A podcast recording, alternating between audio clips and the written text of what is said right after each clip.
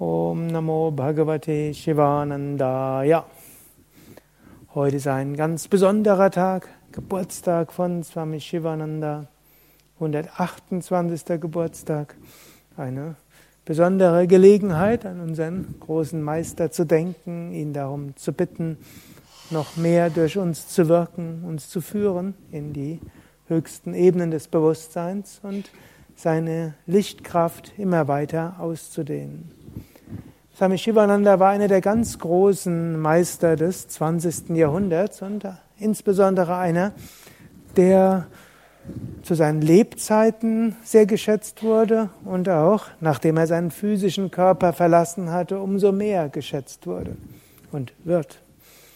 Swami Shivananda hatte verschiedene Phasen in seinem Leben als äh, Jugendlicher und als äh, junger Mann war er jemand, der große schon Ausstrahlung, Charisma hatte, großzügig war, anderen helfen und dienen wollte, der mit jedem gut zurechtgekommen ist. Das wissen wir auch deshalb, weil sehr viele seiner Lehrer und äh, Schulkameraden und äh, Assistenzärzte und andere später in sein Ashram gekommen sind und von ihm Sanyas genommen haben, also Swami geworden sind was schon etwas Außergewöhnliches ist.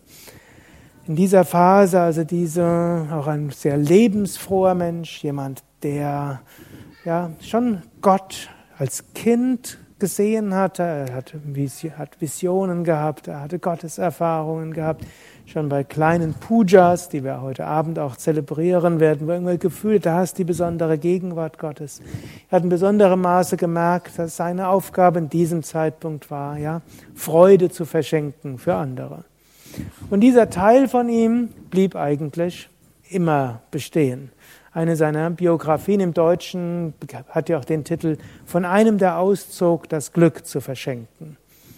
Und das macht Swami Shivananda bis heute wenn man ihn so anschaut, schon das Foto anschaut, ich glaube, ihr merkt, da wird es einem irgendwie freudig ums Herz. Wenn man irgendwo mal sich nicht ganz so gut fühlt, in besonderen Herausforderungen und so weiter ist, kann man einfach sein Bild aufstellen, ein paar Sekunden oder ein paar Minuten draufschauen oder sich vorstellen, er steht vor einem und legt die Hand vielleicht auf den Kopf oder äh, segnet einen oder lächelt einen an. Ich habe da zum Teil eine etwas eigenartige Vorstellung auch. Bin im Shivananda Ashram Rishikesh, sitze vor seinem Bett und er hält seine Füße auf meinem Kopf. Kennt er eines meiner Geheimnisse? Hm? Und dann denke ich immer, ja, alles ist in Ordnung. Hm? Hm? Irgendwo da strömt dann Energie hindurch. Gut, oder eben auch die Vision, die ich mal von ihm hatte, wo er dort in großer Majestät, riesengroß dort gestanden hatte, von Licht erfüllt, und wie diese Lichtenergie in mich hinein und überall hingegangen ist. Auch das ist eine wunderschöne Vision. Ein nächster Teil seines Lebens war dann die intensive Sehnsucht, Gott zu verwirklichen, Gott zu erfahren.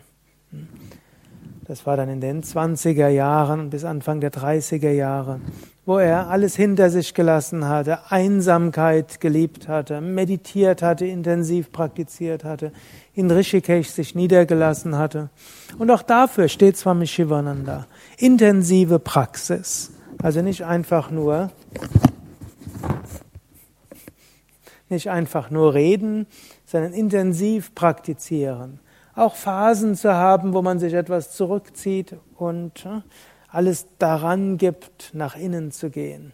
Alles daran gibt, äh, mittels Asana, Pranayama, Meditation und was auch immer die Techniken sind, wirklich tief zu gehen.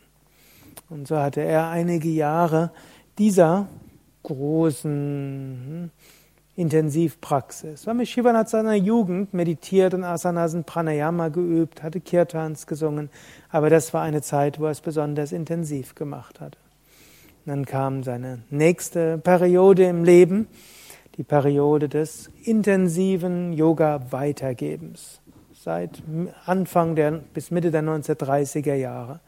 Nachdem er schon Nirvikalpa Samadhi erreicht hat, nachdem er die Erleuchtung erreicht hatte, erschien ihm Krishna. Ich hatte am letzten Samstag bei Krishna Giant etwas drüber gesprochen, hatte die Vision von Krishna gehabt, hat es später in einem Gedicht so poetisch ausgedrückt, hat er die Vision gehabt und Krishna hat ihm gesagt, Shivananda, wache auf.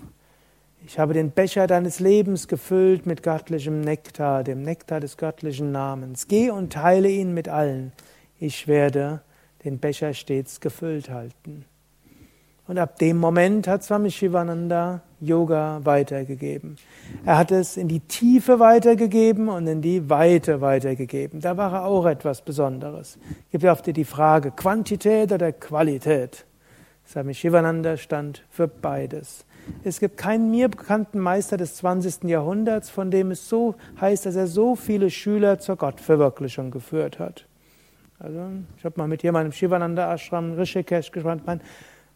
Ihr kennt nur ein paar von den Gottverwirklichungen, die großen Namen, Swami Chidananda, Swami Krishnananda, Swami hm, Vishnudevananda und andere. Hm.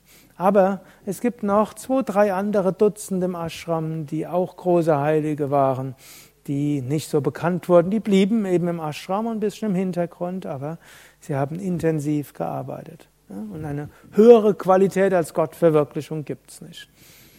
Und er hat gleichzeitig ja, Yoga in die Breite gegeben. Allen gesagt, übe Yoga.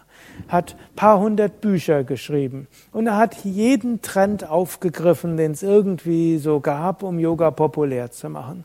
Gut, in Indien war am Anfang wichtig, auch über Hygiene zu sprechen, über Ayurveda. Hat gewusst, Westler sind, es gibt viele, die an Naturheilkunde interessiert sind, hat er Naturheilkunde geschrieben. Er hat die sich auf die Neugeistbewegung des positiven Denkens einige Bücher in der Richtung geschrieben. Er hat hohe philosophische Werke geschrieben, die Kommentare über Brahma Sutra und die Upanishaden, sehr hohes intellektuelles Niveau, das auch die Pandits und die hm, Philosophen irgendwo etwas hatten.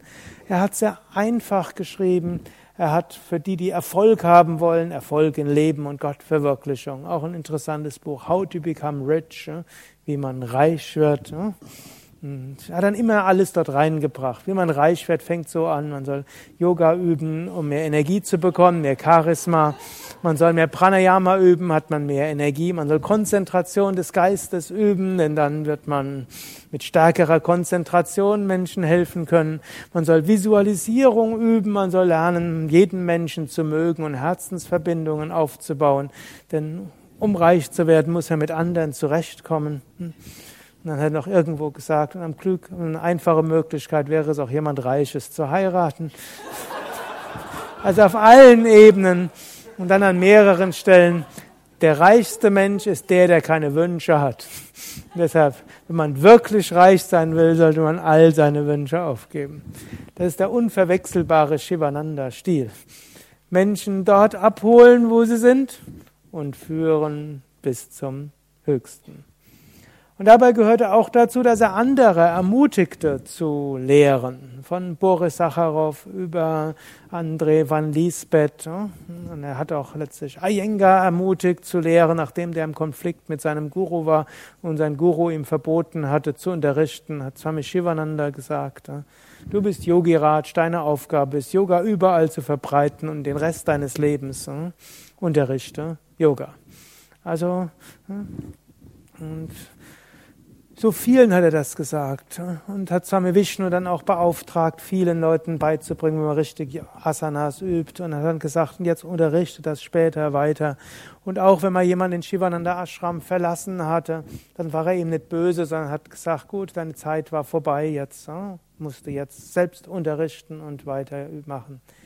Dieses, dieser starke Wunsch, Yoga weiter zu verbreiten.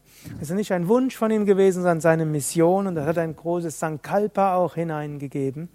Also eine große Segenskraft, große geistige Kraft, Lichtkraft, auf die wir uns auch einstimmen. Und so viele Nachfolgeorganisationen von Swami Shivananda gibt es. Divine Life Society ist weiterhin aktiv, hat ein paar hundert Zentren in Indien, ein paar Dutzend außerhalb von Indien.